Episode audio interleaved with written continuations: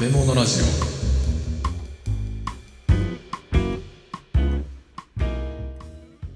カチャ料理無糖武藤拓郎です。武藤太郎です。このラジオは少し変わった経歴の料理人兄弟が食べ物の知られざる世界をちょっと変わった視点から学んでいくラジオ番組です。はい。ということでじゃあ前回からの続き最後？はい。ごまシリーズ最終回。いきますか。はい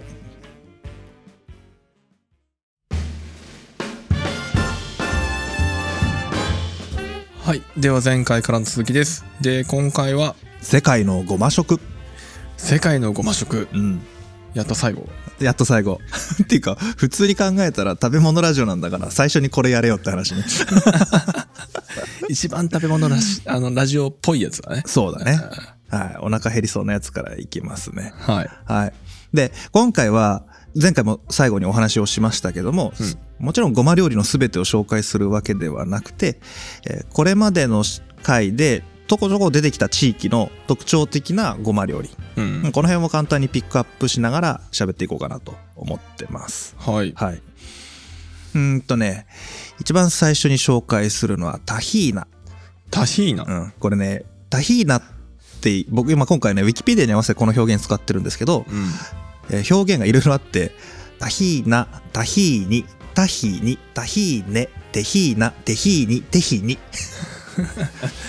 なんか後半なんか同じようには思えなかったけど。うん、なんか表記入れが多いのと、そもそもこの料理自体がね、うん。料理と言っていいか分かんないけど調味料なんだけど、うん。これ自体がアラビア語文化圏、アラビア語。だから幅広いんですよ。はあ。の今で言うとなんだろうね、イスラム文化圏っていう言い方の方がいいのかな、あはいはい、うん、に広く食べられているものらしいですね。ああそうなんだ、はい、語源はアラビア語で、えー引かれたもの。引かれたもの、うん。あの臼で引くっていうじゃん、ああそっちね、うんコーヒー豆を引くとか。はいはい、で臼で引かれたものっていう意味だそうです、へえ、だからねごまをすりつぶしたやつだよ。うん、練りごまと何がちゃうねんみたいな感じね。まあ日本で言うと練りごまになるんだなさあさうん。あでねあの日本でタヒーナとかタヒーニとかでけあのググるとね、うん。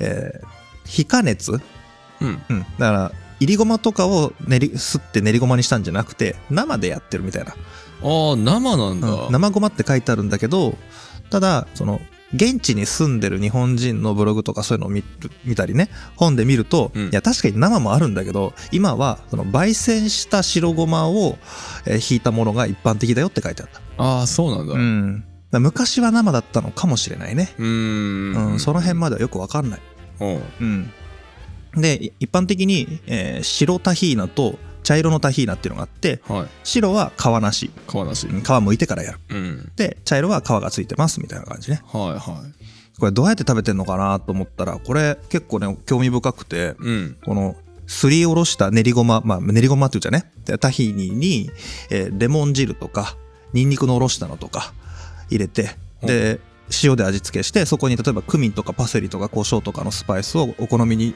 合わせて入れてうん。でこれをディップとかソースに使うんだって、へえ、うん、ああなんかソース的なんだ。そうそうそう。ニンニク入れるんだね。うん。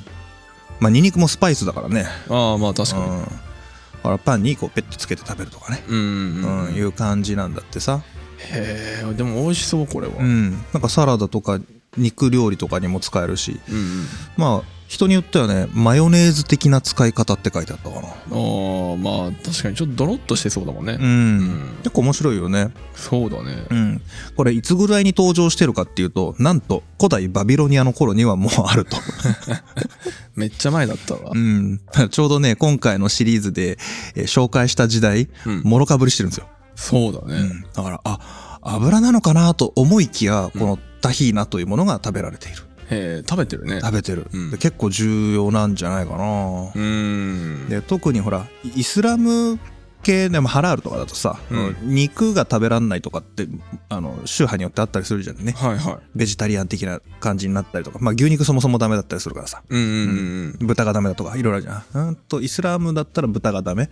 でヒンズーだったら牛がダメ。うん。うんそういうところだとこれが結構いいんだよね。タンパク質源としてね。まあまあそうだね、うんで面白いのがね あのギリシャ、ギリシャ。うんギリシャでも食べられてるのよ。ほう。あの地中海の東側も結構ねこのタヒーナ文化圏に入っててさ、ああそうなんだ。うん、でギリシャといえばはるか古代ギリシャ。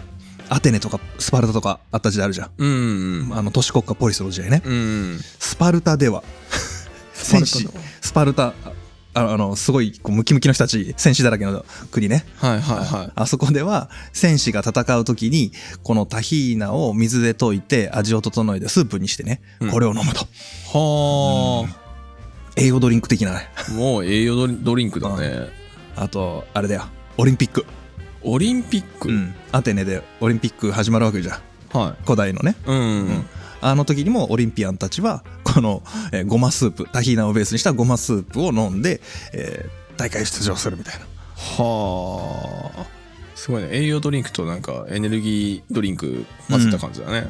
ねこれね面白いなと思ったのがうん。なんかそのレバノンとかシリアとかね、うん。うん、トルコとかあっちの方でごまっていうのはなんとなくわかるんだけどギリシャだったらオリーブあるじゃんっていう話があったよね。ああ確かに。うん、なんだけどオリーブの木を例えば植えてから、えー実ができてでオリーブオイルが収穫できるようになるまでには、まあ、植えてからだとさすがに10年ぐらいかかるわけよ。ああ結構かかるね。木だからさ、まあそうか。うん、木が大きくなるまでの時間かかるわけじゃん。はいはだからあの畑拡大しようと思ってもなかなか拡大できないわけ。いうんうんうん。ちょっとずつだよね、そうだね。うん、ところがごまは植えたら3ヶ月だからさ。だいぶ違うね。めっちゃ便利。うん。っていうことでその地中海全域にこのごま文化が広まったのはオリーブよりも早いっていう意味でも広がったんじゃないかなっていうふうに言ってる人がいたね。まあ手軽さはあるよね。うんで結構やっぱこの食べ物自体を見るとあなんかこうタンパク質とか脂質の摂取源としてのごまって、あの重要だったんだろうなっていう気がしてきた。うんうんうんこれ何何時間も何時間も喋ってきたけど結局食べ物見た方が早かったかもしれんけどね。食べ物ラジオなのにね油見ちゃったからね。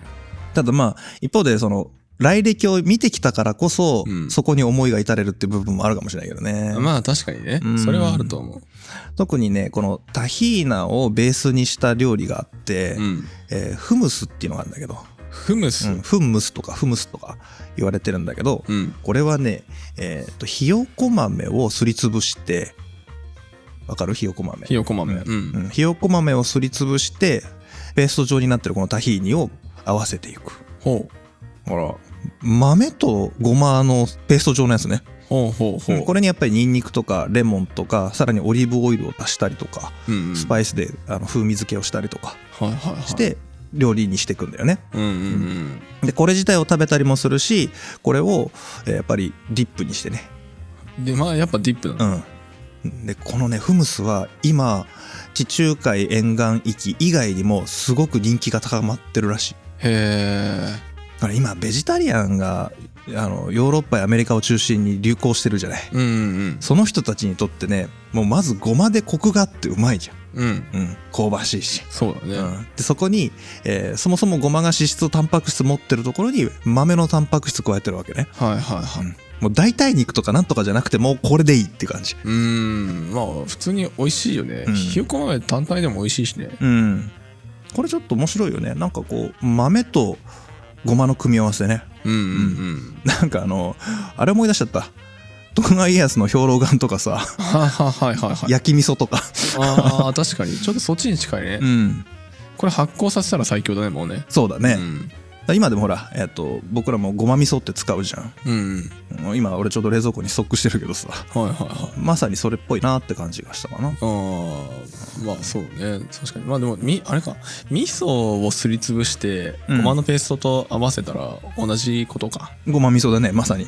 ごま味噌なんですよね、そうそう。それがまあ日本流の最強組み合わせかもしれないかもしれない。あうん。なんか今の代替肉とかね代替タンパクみたいなのの源流を見た気がしたねこれね。あそうね。なんか味噌使う理由も面白いよねそしたらね。そうだね日本だとね。うん。であとねちょっと変わったとこだとハラバタヘニアっていうのがあってここ書いてないんだけどうん。タヒニに砂糖または糖蜜、まあうん。甘甘を入れてでそこに卵白とかゼラチン入れて練るっていうね、ほう腹バタヘニアうん、ハラバタヘニアっていうのがあるんだって、へえ、うん。そうするとねあの羊羹みたいな感じのこうなんていうの練り菓子状になるね。練り菓子状になる、うん卵白入れて？そう。甘いタヒーニね。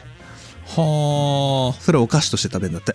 あはいはい、うん。まあ固めたって感じか。そうそうそう、うん。でそれをさらにそこにナッツ類を入れて、うん。で固めてオーブンに入れてクッキー状に焼くとかね。焼くんだ、うん。なんかそれはそれでうまそうだよね。おー確かにああのタヒーニって本当にただの練りごまだからさうん。そこからのアレンジの幅がすごく広いんだなっていうのがありますね。そうだね、うん。特にこう地中海沿岸から、えー中央アジアかな、うんうんうん。うん。インドに近いところまでが広がってるエリアらしいですよ、はなかなか面白いなと思いますね。あなかなかだね。うんこれ割とねあのどっかの回でちょっと言いましたけどうん。トルコがゴマの消費量大きいよとか輸入量大きいよっていうのはこの辺の文化ですからね。ああそうなんだ、はいはいはい。いうトルトルコね。うん。うんうんで同じ地域でパンとゴマの組み合わせね。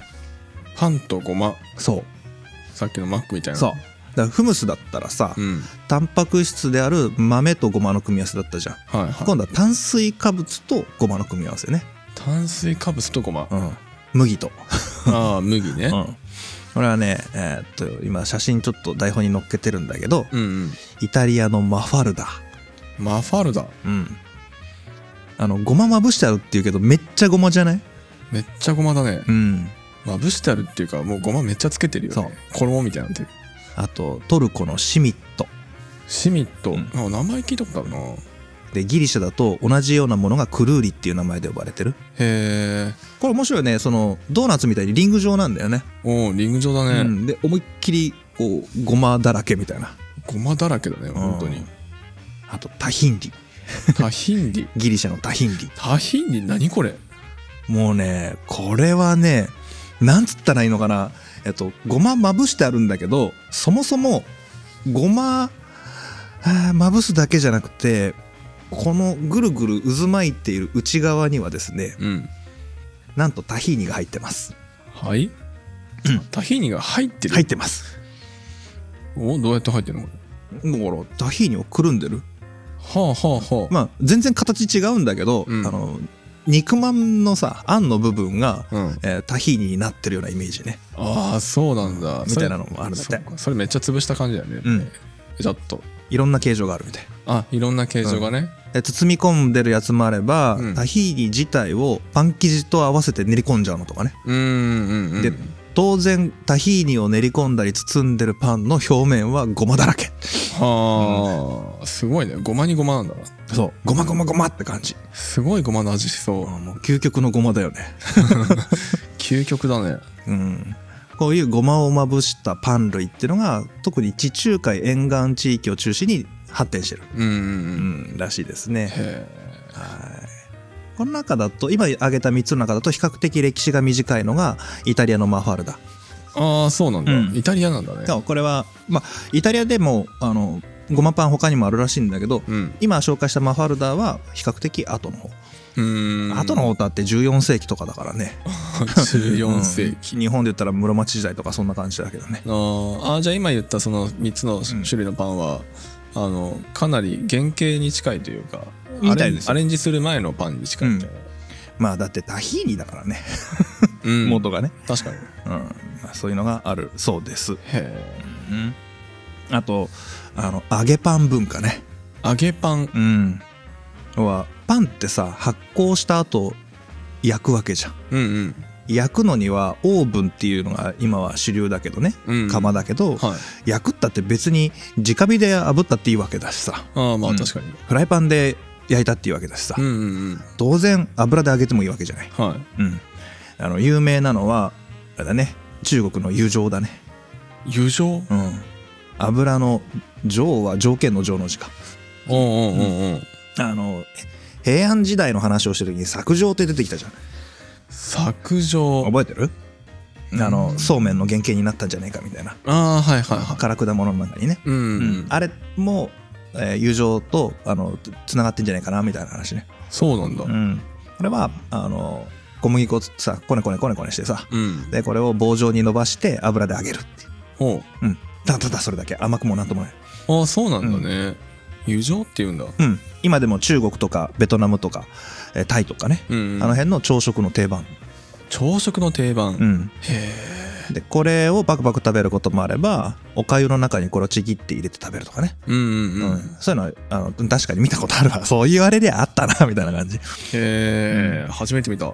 で今ではもちろんね油何の油使ってるかって言ったらあの菜種油とか多いんだけど、うんうん。やっぱもともとはごま油だったみたいよ。ああまあまあそうね、うん。そうか。うん。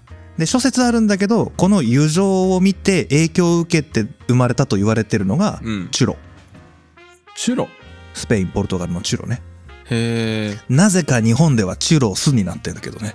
あーチュロス。あチュロなの？名前。うん。らしいですよ。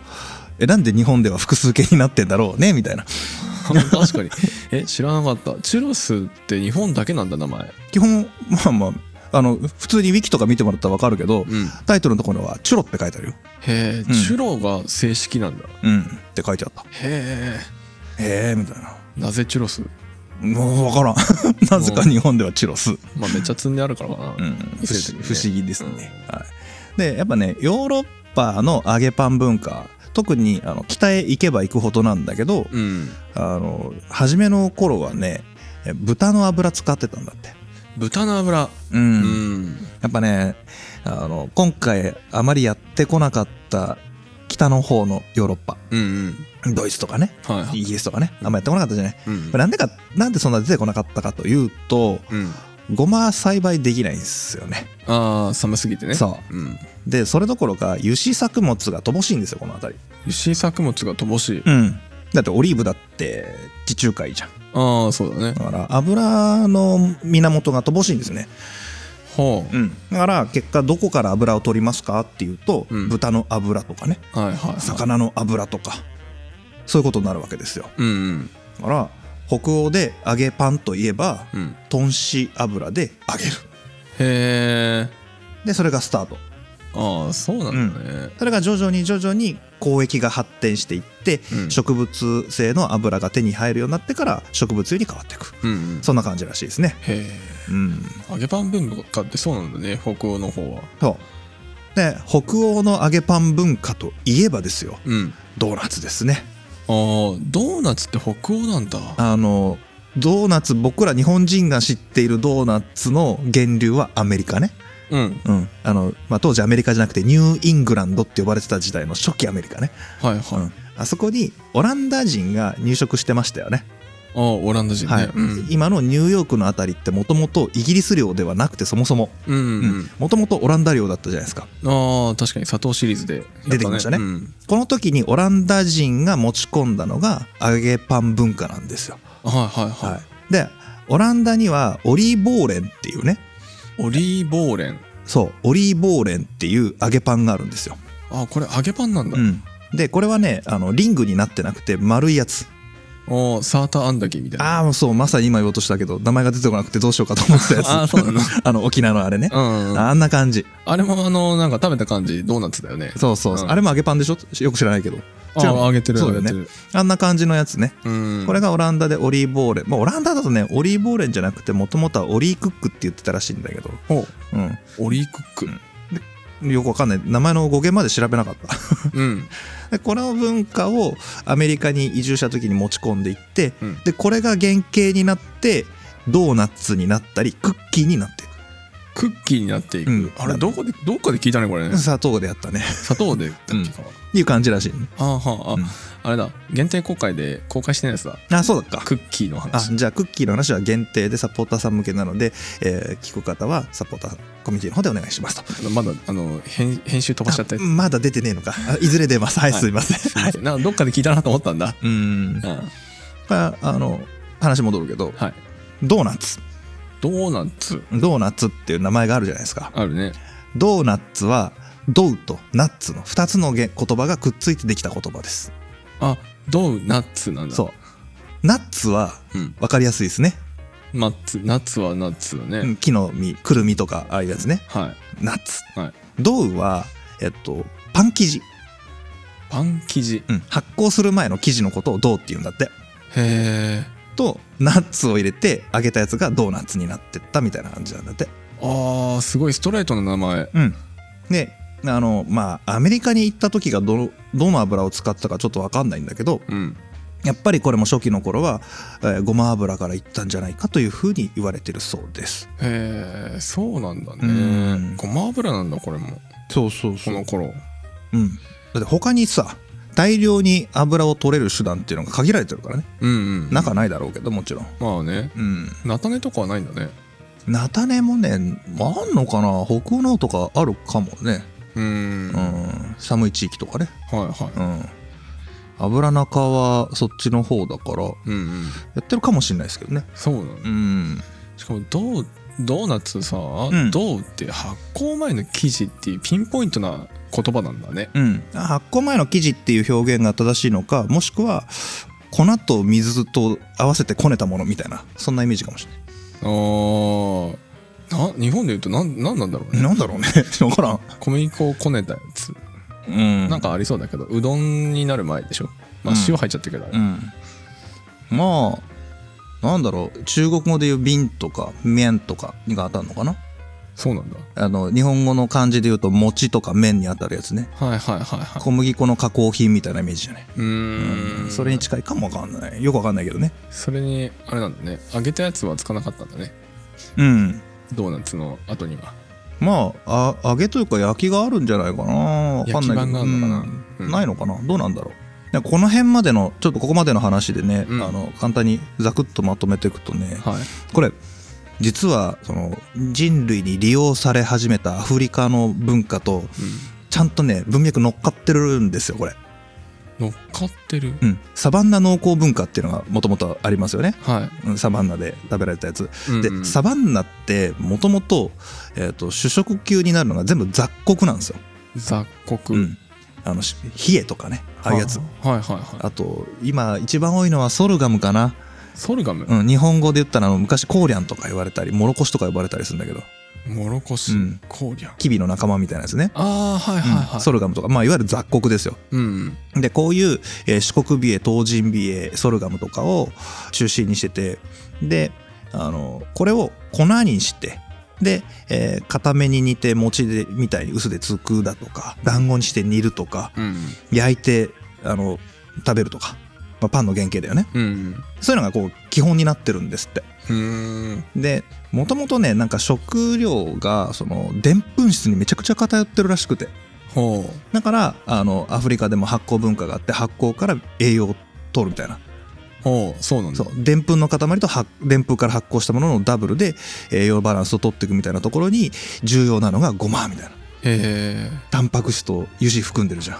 はいはいはいで、特に暑い地域で農耕をやるとさ、めっちゃ体力奪われるでしょ？うんうんうんその時に、あの、少量でめちゃくちゃエネルギー量が高いのは油の方なんだよね。うんううんん。炭水化物よりも。うんうんそうすると、すごくそのごまの油脂っていうのは重要になる。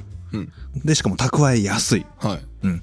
まあ、あの、昔のことだから太りたくても太れないからさ。あーまあそこまで食料ないからね超重要な油みたいなのがあって、これでこの炭水化物と、えー脂質のバランスをとってるみたいな。うで、この雑穀パンが小麦粉や大麦のパンに置き換えるとごまパンになっていくみたいなね。うんうんうんこういう感じなんだろうね、きっとね。あその流れで作っていったんだねで、豆の文化があれば、これアフリカ、今でもそうだけど、豆料理があって、うん。茹でる場合もあればペーストにしたりとかあとごま油で炒めたりとかそういう食文化はもともと今でもあるらしいんだけどさ、うんううんん、そういうのがあるから地中海に行こうがヨーロッパやアメリカに行こうが、まあ、基本的には同じコンボでやってんだよねみたいな、そういう感じ。へ面白いよね。ーそうなんだね。まあ確かにそうなるか。うん、うん。今度東方面行ってみましょうかもう少しねもう少し東方う面ん。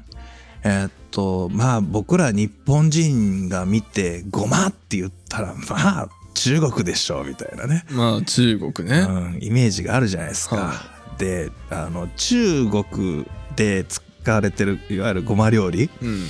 もうねピックアップするの無理だわこれ。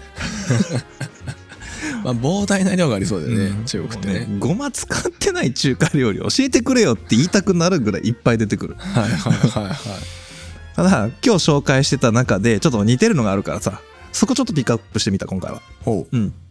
えっ、とチーマージャンチーマージャン。うん芝間って書いてごまのことだよねほう。ジャンは醤油の醤ねああ、はいはい。まあひ必勝みたいに発酵させてるわけじゃないんだけどまあいわゆる練りごまっすよほう。また練りごまなんだ。うんえっ、と香ばしくいった白ごまを滑らかになるまでする、する。はうんでそこに、えー熱したごま油とか菜種油を入れて混ぜる、い。おお。うん、めっちゃごます すったごまにごま油と菜種油をちょっとほ足すんだろうね滑らかにするためにね、はいはい。うん、これがあの中国における、まあ、いわゆるタヒニだわなうんうんうん言ってみれば、まあそうだね。油足してる。そうでこれをあんにして使ったりとか調味料として使ったりとかいろいろしてるわけね、へえ。うん、でこのチーマージャンで日本人にとって最も有名な料理といえば担々麺。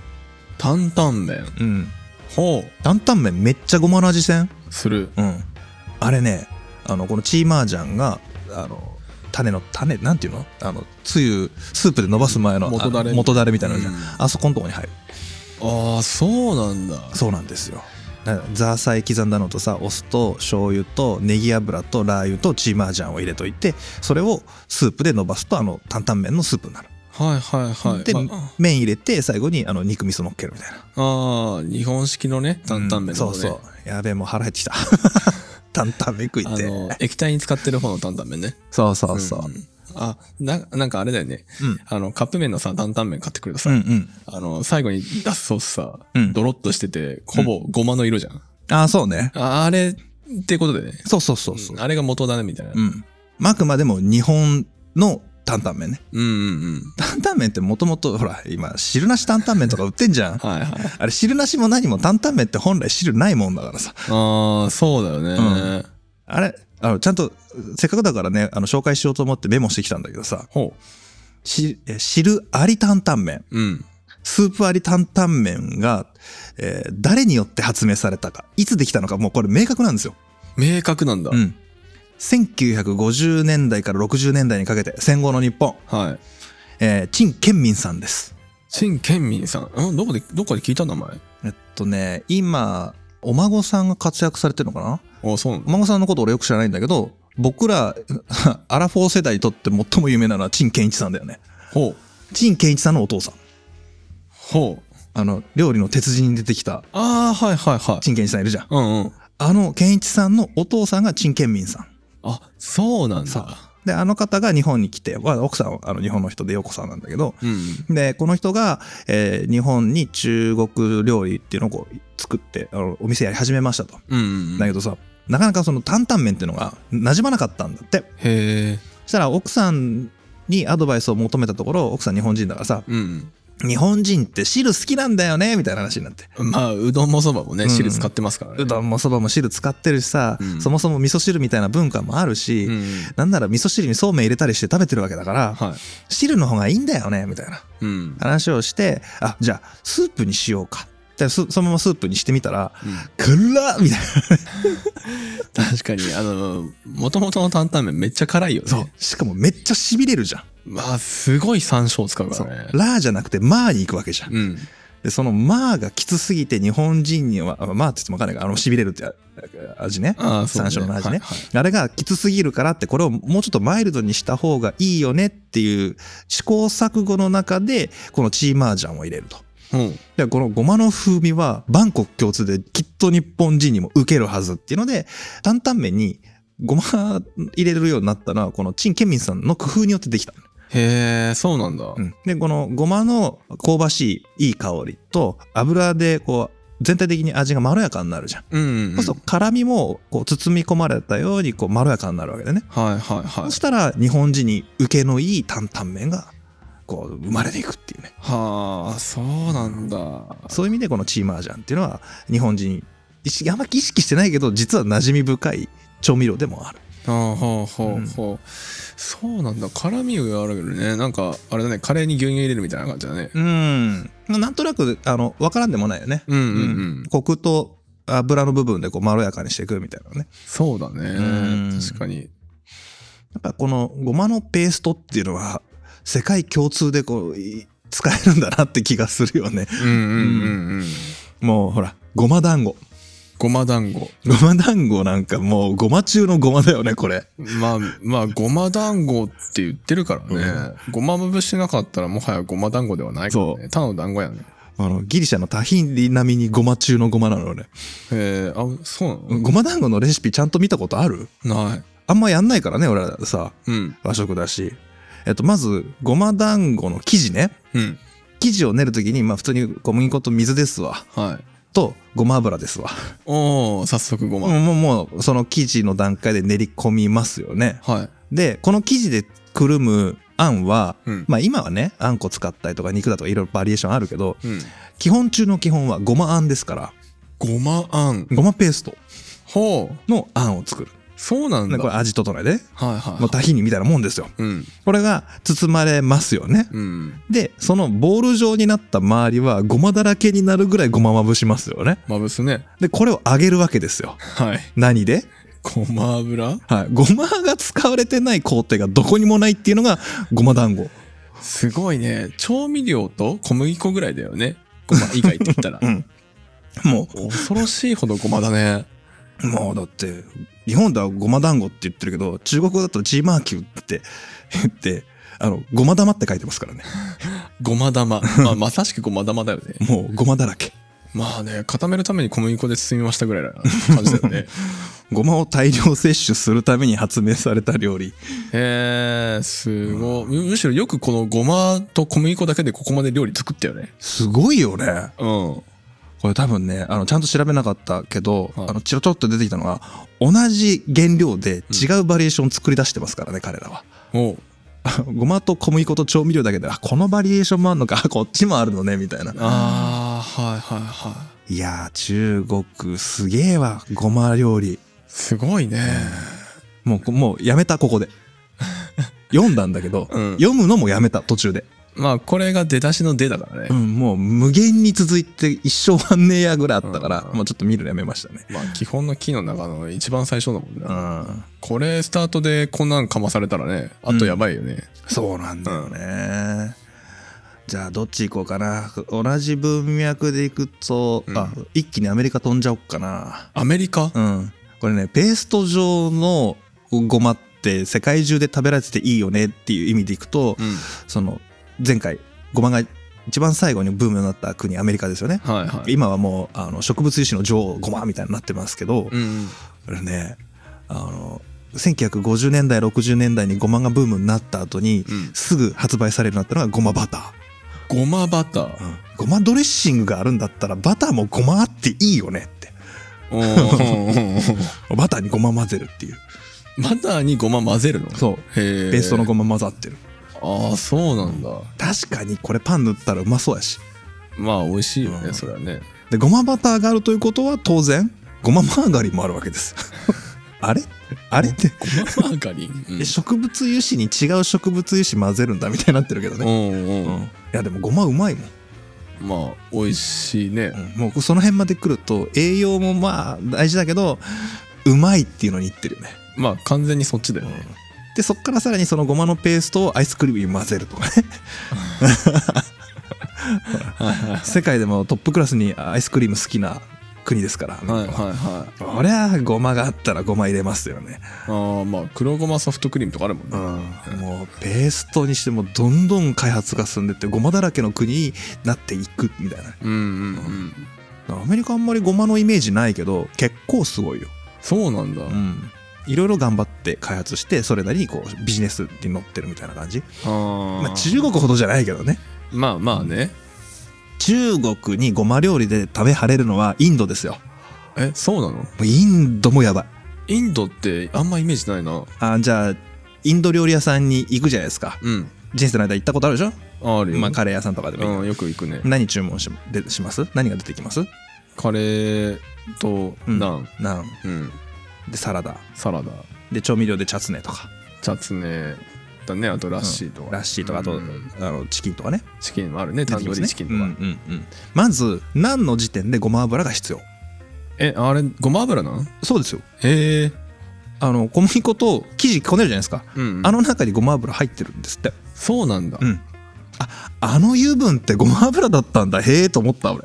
えー、確かに。結構ベタベタだよね、うんそう言われてみればバターなんとかって言われてるからああえてバターって言わなきゃいけないってことはベースのあのシンプルなやつはあバターじゃないんだねみたいな。っうんうんうん。ってことじゃない？確かに。読んでたらあごま油って出てきたからおおと思ってさ。ああそうか。そうか、うん。インド通ってるもんねごま、うんうん。めっちゃ。しかも重要なものとして。そう。超広めてたじゃない。うん。出てきたよね。だあのこの「何」のところ読んだ時にさああ俺ごまの歴史やってよかったと思ったもん、うんうんうんああそこ？みたいな。確かにね。まあ目の前というかもう周り全部ごま作ってるからね、うん。インドね。そう。ってことはもしかして他の料理もと思ったら、うん。まあ、日本人の想像するインドカレーあるじゃない。はい。最初炒めるよね普通にね。ああ炒めるね。つうかあの日本みたいにルー使わないからさ普通にスパイスで味付けしていくわけじゃん。うんうん単純に炒めたり煮たりしてるだけだよねあれね、うんうんなんかホワイトソースの作り方にちょっと似てるあそんな感じだよねねうんあの時に一番最初炒めるじゃん、うん。当たり前だけどごま油なんだよね。あれ入ってんのごま油なんだ。らしいよ。へえもうもう普通に「いや油でしょ？炒めんでしょ？いやごま油ですよ。はいはいは」い。う感じ。いへえでほらあと定食みたいになってセットになってるとこうヨーグルトベースのサラダとかあるじゃうんうん。ん、うん、ライタっていうらしいんだけど、ほう。うん、もうこれもごまね。え？これごまなの？これもごまなんだってヨーグルトベースなのなんか酸っぱいさあさああさあさあうんうん。うれももうごま油が入った状態でヨーグルトと混ぜて乳化させていくみたいな。ああそういうこと、なんだってさ。へええちょっと待って俺この間インドカレー屋さんでこのコンボ3つでセットで食べたよ。うん。全部ごま油だったみたい確かにね。あーそうか。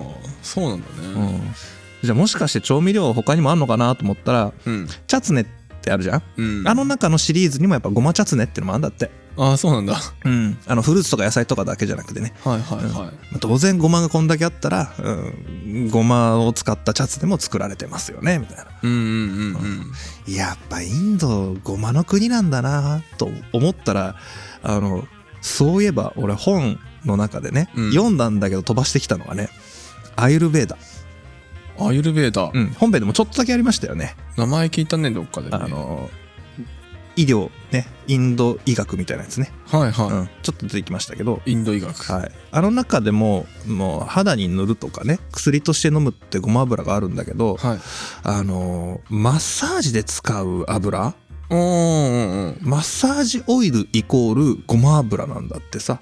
あー確かに色ついてるわ、うん。あのーなんだ美容とかでさなんかうん。目の上に溜めるとかさ、うん。伸ばすとかあったじゃん。うん。ああいう映像見てるとみんなあれだもんね。色ついてるもんね、うん、あれ何の油だろうと思ったら何のことはね日本人にとってめちゃくちゃ馴染みのあるごま油。ごま油なんだ、あのなんだっけ眉間のとこにこう油垂らすのとかあるじゃん、あるある、うん、あれごま油ね、ちょっと熱したりしてね。そうそうそう。熱くしてね、うん、あれもごま油ですよ、ごま油な。うん、もうインドはごまの国だわそうだね。えー、あれなんかもっとさらっとした方がいいかと思ったら完全ごま油か。うんガッチガチです。はい。じゃああれ終わった後めっちゃ洗わんといかんじゃん。うん、うん、そうね。あの別にちょっとぬるついてもいいならいいけど、うん。ねちょっと気になる人はめっちゃ洗わないとそのままだよね。うん、どうなってんのかな。まあでもあれか動物性油と比べればだいぶいいけどね。まあ確かにね。嫌じゃね豚脂とかあー豚は ちょっ牛とかとやだ。牛,、あうん、牛もやだね。あてかまあまあ固形化しちゃうか常温だとあれは。あー牛脂はワンチャン触ってれば溶ける部分はあるよ、うん。けど洗い流せないからねそう簡単に。あれ髪の毛絡みついたらしんどいことになるよね。も う最悪やあれもうだってお湯で洗ってもベタつくもん。うんうんうんうん。あのごま油とかはね割とお湯とかで洗えば割との取れるんだけどさ、あうん。動物性はやばいね。よく触るけど。ーいやーインドはやっぱごまの国でした。そうだね。当然だけどあの今回ピックアップしてもらったけど、うん。あの油団子みたいなのね、うん。ミャンマーとかあっちの方にもあるし、うんうん。うん、いろいろと東南アジア東アジアはもうごま油だらけでした、あもう東アジア日本も含めてごまだらけだもんやっぱり。ーうんうんうん。でお隣の国ね、うん。うんえー韓国、韓国、うん、韓国もねごまだらけなので 全部紹介できないから一品だけ持ってきましたよ。一品だけ。はい皆さん大好き石焼きビビンバ。石焼きビビンバをチョイス。うん。ほう。さ上にナムルが乗っかっててさ。はいでキムチも乗っててで真ん中に卵黄があってでごまがパラパラパラっとかかって下にご飯じゃないですか。うんうんうん。で石焼きなんで下でジャーっとこうね混ぜながら焼いていくわけでしょ？はいはい。はい。焼くってことは当然下に油が敷いてありますよね。ああそうだね。はい。当然ごま油ですよね。おおごま油。はい。でそもそもナムルってごま油と塩と食材の組み合わせですよねああそうだね、うん。確かに。もやしのナムルってさもやし茹でたもやしに塩とごま油で出来上がりますよね。そうだね、うん、もう何でもそう。ああまあナムルは全部そうか。ナムル全部そう。うんうんうん、うん。で肉そぼろ乗ってますよね。乗ってる。炒めますよね。炒めるね、はいごま油で炒めますよね。ああまあまあそうなりますよね、で全部盛り付けたら最後にごまパラパラ振りかけますよね。う、んうん。もうね石焼きビビンバはあのごまって言い換えていい。いやまあまあそうね。ごまだらけだもん。ごま使わなかったらできないものばっかりだからね。そうなんですよ。うん。うん、あの焼肉屋さん韓国焼肉屋さんとか行ったらあのうん。よく出てくるのがつけだれでね、はい。うん、ごま油と塩のコンビですわね。あああるね。定番中の定番。うんうんうん。醤油よりもこっちだろみたいな勢いで出てきますからね、確かに。うん。やっぱりねあの中国文化圏ですからねここも、うんうんううん。ん、そうかあなんかよく今はもう食べれないけどレバ刺し、うんうん。レバ刺しとかってごまとごま油と塩だったよねそうですよ。そこにニンニク、ニンニクだね、うん。あとはネギ。ネギでね、うん、玉ねぎ。あのニンニクとごま油除くと結構生臭いからね。そうだよね、うなんかあれなんだろうね。そのごま油とあのニンニクってやっぱり相性いいんだろうね。ん、いいんだろうね、うん確かにね。あれめっちゃ美味しいよね、でタヒニでもそうだもんね。うん、うんごまとニニンニクだもんね。そうだね。確かに。確かにな。確かにあのレバ刺しごま油除く除かれたらちょっとなんか美味しさ半減するイメージだもんな、そうだな。ニンニクもないといけないしね。でこれ書いてさ、うん。昨日書い一昨日昨日で書いてたんだけどさ、うん。あの赤身の刺身のテクゾの部分ね。うんうんうん。叩きにしてさ夜中にさ。夜中にやった ちょっと叩いてさ、はいはい。でごまパラパラまぶしいの、うん。ごま油混ぜの、うん。うん塩でパラパラっとしてさ、はいはい。でニンニクだと翌日に匂い残っちゃうな。生姜入れるかみたいな、うんうんうん。あめっちゃうめえと思って。これはビールかな？日本酒かな？みたいなのっちゃうね。飲んじゃったまあ美味しいよねそれは。絶対美味しいもんねえまあごま油自体があのな山山というか植物の旨味を入れたようなもんだよね。そうね。だから肉に合わせれば肉植物と動物性を混ぜたらそれは美味しくなるし。当たり前だもんねよく考えたらね。で香りはもうごま油が持ってるわけでしょ、うん。で香り足さんでもいいやんもう、うん。そう考えるとごま油強いね。すごいよ、菜種油じゃそうはいかないもんね、ん、やっぱごま油だもんね香りがある程度は。そうなんですよ香りがある油か。他なんかあったっけか。思いつく。元から香りのついてる。オリーブオイルってそんなに香りあるけどごま油みたいなこうね強烈な匂いじゃないしね。そうねそこまで強くはないね。うん。なんだろうね。そう考えるとごま油って一択？ああ独かも市場みたいな、結構特殊なポジショニングかもしれないね。あーそしたら変わりようがないね。うん。しかもさ栽培しやすいしそうだね。痩せた土地でも育っちゃうしまあもちろんやった方がいいけど、うん。痩せててもなんとかなる。はいはいはうん。いなんかちょっと話思考が変なことなんだけどさ、うん。あのごま油みたいにうん。香りのいい油をうん。なんか作ったら、うん。その合成でも何でも合わせてねうん。作ったら意外と売れるんじゃない？ああでもあんじゃないの？まあ絶対まああるだろうね、うん。あの香りを移すとかねガーリックオイルとかもそうだしね、まあ香りを移した油の、まあ、日本人に馴染みがある一番代表的なのがうん。ラー油でしょ？ああはいはいはい。ラー油って油に七味唐辛子とかのあの唐辛子系のねスパイスの香りを移したものじゃん、ああ確かに。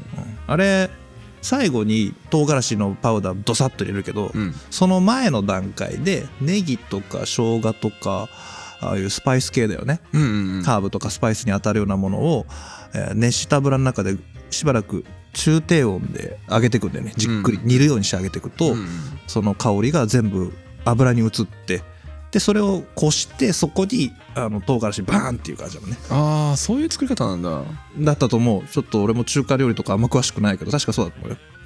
あ、うん。確かに。油入れてからあの香辛料一回いるもんね、うんうん。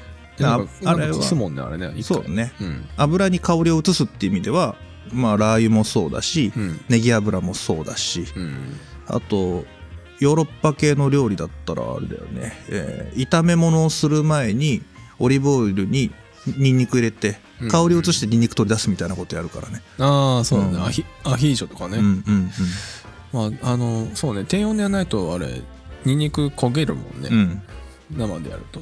そんなんだよね。うん。そんなことしなくても香りを持ってるのがごま油。特にあの焙煎ごま油ね。うんうんうん。大白ごま油あのほとんど香りがないからさ。ああ確かにないね。うん。ほとんどね。いやなんかそのごま油の特徴はあれじゃんね。香りがついたものを絞ってるじゃん。うんうんうん。だけど他の今の製法だとさなんか揚げたりさうん。中で焼か焼いたり加熱してるじゃん。うん。じゃなくて生でつけてる加熱せずにそのまま漬け込んだらどうなるんだろうね。ああそうね。どうなんだろうね。うん。あんま出てこないのかな油だから。うん。ちょっといろいろとうん。試してみたくなりましたねこれね。うん。もうそれが気になってね。うん。ニンニクまんまつけたらどうなるんだろうね油の中ね。でもあれ腐るんだよね。あの表面さあの浮いちゃうと。うん。ニンニクね。いやーいろいろとうん。ごまの世界を長々と本当に長々とやっちゃったよけどさ。やったねどう感想？全体通してどうだった？全体通して？何ヶ月やってんだ俺もう。3ヶ月ぐらいは軽くやってる？と9月か9月の22日が初回ですね、はい。もう12月ですよ。これが配信される頃にはちょうどね12月のうん。20ぐらいの週なので。3ヶ月ちょうど丸3ヶ月、ごめんなさい。ごま舐めてました今年もちょっとねシリーズ増やさないとねって言ったのにさ、もう12月なんでもうここから新シリーズはもう年またぎますよ。ねあのねこんなに長くなる予定じゃなかったんだよ。うん。まあ前編後編に分割したのも結構多かったし寄り道もいっぱいしたんだけど。うん。やっぱね世界一周系は長えねあのインドあたりとやっぱその中国、うん。その文化圏としてもかなりいろいろこうヘビーな部分が含まれてるじゃない？うん中東アジアアとかも、そこを2つまたいでるからね。そうなんだよね。だから分かんない文化圏またいでしかもえこんな事象あったんっていっぱいあったじゃん。うん。それも大変だったのとあと僕もさそのゴマって一体人類にとって何なんだろう？どのように捉えられてきたんだろうっていうのが分からなさすぎて、うんうんうん。っていうのも僕らが今日本で暮らしていると当たり前に身近にあって何の特別感もないみたいな感じじゃない？そうだね。こんな米より高い時代があったって言われても全然ピンとこないみたいな。ねねあれは初耳だよねえ。だって別に安いもんっていう認識しちゃってるから俺なんか生まれた時からね。うん。でそういうベースから頭をスイッチしてじゃあどのように捉えられてきたのかっていうのを掴みに行こうと思ったらまあ迷う迷う、うん、まあ迷ってるって言ってたもんね途中ね。だって、うん。まあ、旅立ちとかはいいですよ。いいですけどその後なんか仏教とか全然関係ないとこ行ったもんね。そうだね。あのごまがほとんど出てこない回とかあったからね。うん。ギリ最後にちょっと出たなっていう。それ何回かあった。何回かあったよね今回ね。もうこれはねいつもだったらある程度筋見つけてさこれでいけばなんとなく近づくよねっていうのでこうやっていくんですよ。うんうん。で砂糖もそれでやってきたんですよ。はい。なあれは単純に事象が多すぎてなかったシリーズだね砂糖はね、まあ砂糖もね、あらゆるとこでいろんなねことがあったからね、はい、ごまはね俺が迷子だった。ごまね迷子だったね。だから食料としてなのか、うん調味料としてなのかスパイスとしてなのか。で現代人なんかこうスパイス的なイメージとか調味料イメージが強めだななんて思ってたんだけど、うん。今日のあれ見たらがっつり食料としてるじゃん。そうだね。食料扱いだよね、うん、だけど油としての捉え方も結構重要だったよね、うん。油ね。うん。で俺初めはね油がメインだろうという当たりをつけてたの。うんうんうん。まあ途中からだけどね。はい。で仏教とかその辺のことや日本に渡ってきてからもその油とか灯火みたいなところずっと行ったわけね。うんうん。だけどさ今日やっと食べ物のとこに帰ってきてあこれはね油も重要だけどやっぱうまいってすげえなと思ったもん、そうだね。まあ文脈というかその流れがわからないのもさ、ん。もしかしたら単純に本能的にうまいからっうん。ていうので、あの派生してった部分が結構含まれてるのではないのか。なうんだからこうなんかノノイズというかなんか論理的ではないうん部分がかなり含まれたから、あのもともと論理的にこう組み立てられたところうん。がだいぶこう絡み合って分かんなかったっ余計わかんなくなっちゃったよね。ていう感じはするよね。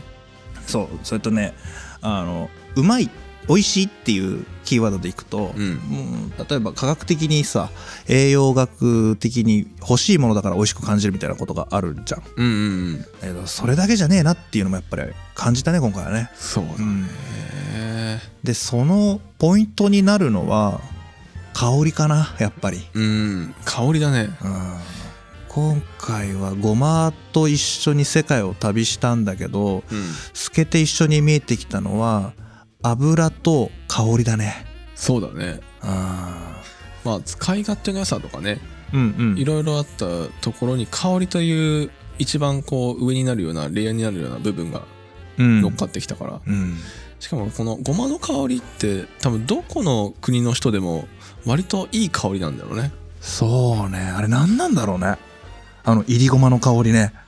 あれねななんか香ばしいような。それだったらなんか米のいったやつとかさうん。ああいうのももっとこうごまのようにね処方されてもよか、よよさそうだけどさ。うん。でもごまだよね結局。やっぱ自分で今もう1年間通してごま豆腐作ってるけどさ、うん。うまいもんね。美味しいよ。言ったらなんだけど自分で作っといてなんだけどうめえなと思うもん。それは腕のなおかげなのかごまがうまいのか腕のおかげでしょ？知らんけど。やっぱごまだよ。いやまああれごま以外でなかなか再現できないでしょ、いやー。ごまが強いのよごまが。ごまが強い。であの前はね今ほら練りごまを普通に売ってるし業務用サイズもあるので、うんうんうん。それだけで作ることも結構多いんですけど、はい。ごまのシリーズちょっと前ぐらいからはもともと時々やったんだけど半々にしていて何が半分かというと,、えっと出来合いの練りごまとうん。あとはあえて皮を外さないでごまを自分でするっていうのとこれ半々で合わせて入れてるんですよ。はいはいはい。で全体のごまの量増やしたのね、うんうんうんうん。まあ、やりすぎると苦くなっちゃうんだけどね。ああ、うん。そうか。皮がついてるからね。そうそうそう。なんだけど、まあ、やっぱコクが出て香りが立ってうまいよね、まあね。うん。そうだね。まあ練りごまとかねこうやっぱりちょっと一時加工しちゃうとね、うん。あの香りの成分って減るもんねどうしても。あそれはあるねやっぱり。ううん。ん足すという意味でもこの香りを足すという意味ではうん。あのいりごまをはい。入れるっていうのは余計香りが立つ理由にはなるよね。そうね。まあこの間この間っていうかいたまにお客様に出すんだけどうん。ごま豆腐を醤油ではなくうんごまだれで出した時あるけどね。お前どんだけごまやのっていう。ねじゃあもうあのごまのドレッシングかけたら。あ上上からドレッシングじゃない。かなあかけてんのか今。ああのお手製のごま味噌があるからさ。ああごま味噌ね。うん。それやってますよ。あーじゃああとはあのごまのパラパラっとかけたそれもかけて出しました。ああじゃああとはうーんとごま油。ごま油も一緒に練り込まれてます。ああそっか。うんチーマージャンになってるんでベースが。ああはいはいチーマージャンプラス味噌になってるから。はい。それもあの八丁味噌ね。うん。八丁味噌ね。また大豆じゃないか。そうなんだよ。戻ったね。うん。今日あれですよ。前菜でねあのうん。リスナーさんいらっしゃった時にもお出ししたのが今日今日は3点もセットで出したんですけど、うんうん。えーごま豆腐です。はい。ごっつりごまだらけのごま豆腐です。はい。でタレはえーあのタレ味噌ね。おうおう。あの煮抜きってやつそばの回出てきたやつね、はいはい煮抜きね。で、えーと隣が大根の皮のきんぴら。はい。バッチリごまの香りプンプンするやつね。まあそうね。でちょっとシナモンで風味つけてね。はいはいはい。ちょっと癖のあるやつ作って。うんで、えーっとあとは大根炊いたやつ。風呂吹き大根みたいなやつね、ああはいうん。はいそっちはあのごま味噌ね。ごま味噌ねもううん。3点セット全部ごま。ごま使ってるね。めっちゃごま、めっちゃごまやね。うん。毎回ですけど僕あの自分で喋ってるとその食材に引っ張られるので 豆腐シリーズの時は豆腐増えましたからね普通に。増えてたらねそば、はい。めっちゃなんか豆腐買ってきた記憶があるよね、うん。そばの時はそばに引っ張られていくし。そうねなんならそばの時はね周辺の海苔とか あのタレ味噌とかに引っ張られてったんで、ああそうだね。だってそば自体はうちは基本茶そばだからね、はい、だけどね今回のごまはうん。引っ張られた結果、何にでも使えるということがよく分かった。うんうんうんうん、うん。そうね。もう刺身だってなんだってナムルみたいにしたらねいいわけだしさ。うんうん。もう炒める揚げる何でもいけるから。いけるね、うんなんか俺もあれだよね。ごま油はあの唐揚げによく入れるね、うんうんう、うんん、あの香りとしてねコーティングするというか、そうだね、うん、あれ結構なんか子供とか好はい。きみたいで、うなんかうちの唐揚げ違うって言われるんだけど、うん。よく考えたら俺なんかごま油入れてんなと思って。うん、揚げ油じゃなくてその衣の方にまとわせてる感じ？そうそううん。うちだってね揚げ油は普通の菜種油だからさ、うんうんうんそうじゃなくて衣のというかつけだれの方にごま油を一緒に入れあいいね。いいね。ほんで揚げるとねあの食べる時にあのうん。中からすごいごまの香りがするのよ、あでごま油が混ざってるからさ、うん。あの肉の油とさうん。相まって美味しいのよ。ジューシーで。あうんうんうんうん。俺使ってんね。使ってるね。香りとしてもねうま、みとしてもね。結構使ってますね。あれめっちゃ便利だよね。香りの使うあの強い地に使うとか。うん。ああいうのはねごま油向いてるなと思う臭み消しとか。いやーいろいろありますね。これ多分あれですよ。リスナーさんからごま料理募集って言ったらすんげえ数なるきっと。まああのお気に入りのごま料理ぐらいで絞りたいね。そうね。うんあの、うん。知ってるやつなんて言おうものならもう多分膨大な料理になるの。で、はい。それこそ日本以外の地域からうん、聞いてくださってる方もいらっしゃるので、確かにね、はい、今回あまり触れてこれなかった地域もたくさんありますから、はいはいはい、はい、その地域でお住まいの方なんかからうちこの辺ではこういうごま使い方してるよっていうのがあったら、うん。あのすごく勉強になるんで助かります。ああそうね。はい、なんかあのオンラインオフ会はい、やるって話はなんかやりたいねみたいな話もしてたじゃない。うんうんうん。遠い人もいるから。はい。海外とか、うんうん。あのごまを使った料理をつまみにみんなで飲む会みたいな、ああいいね。いいね。これだったら多分世界どこでもあるじゃん。本当だ。味噌とか縛っちゃうとさ、うん。ない国もあるけど、うん。ごまだったらいける。そうだね。砂糖と違ってあんまり抵抗感ない、ないね、うん。砂糖で縛るとなんかつまみには寄らなくなっちゃうよね。にくいかうちらとしてはごまがいいねやっぱね。いいね。飲み飲みのんべえとしては。いいねごまそばじゃがいもとかだったら、うん、ワールドワイドいけるね。そうだね。うん。あ面白いね。そういう飲み会ね。ねえ今回はこれです。テーマごま。あ面白い。あ面白いかもね。あいいですね。楽しくなってきた。これいいな。そして困ったことに、うん。ん腹減ってくるごまはそう。喋ってるだけで。いやさっきからさお腹鳴ってんだよね。マジで。しかも今回台本にさ写真いっぱい貼ったからね。ねえなんかねえもうなんか追い打ちかのように写真がさ誘惑をしてきて しかもごまを想像してるじゃん。香りとか。もうね。お腹減るのよ。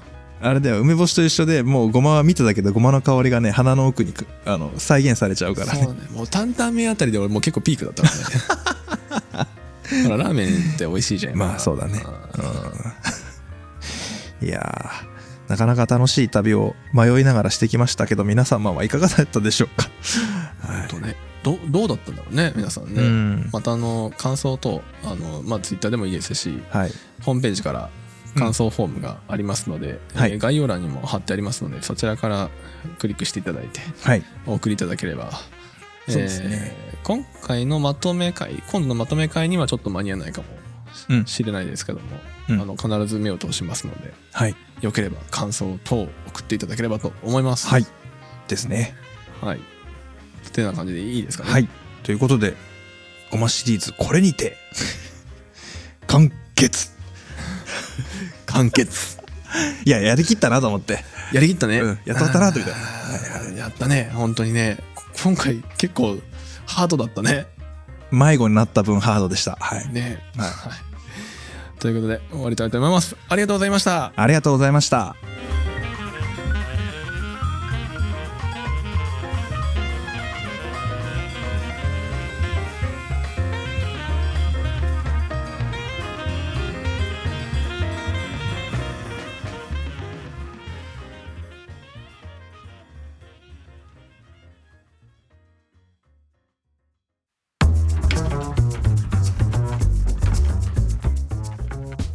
は食べラジサポーターの田中です。食べ物ラジオでは活動を応援してくださるサポーターを募集しています。もっと食べ物ラジオの話を聞きたい。このあなた。私たちと一緒にサポーターになりませんか？詳細は概要欄またはホームページをご覧ください。みんなの応援待ってます。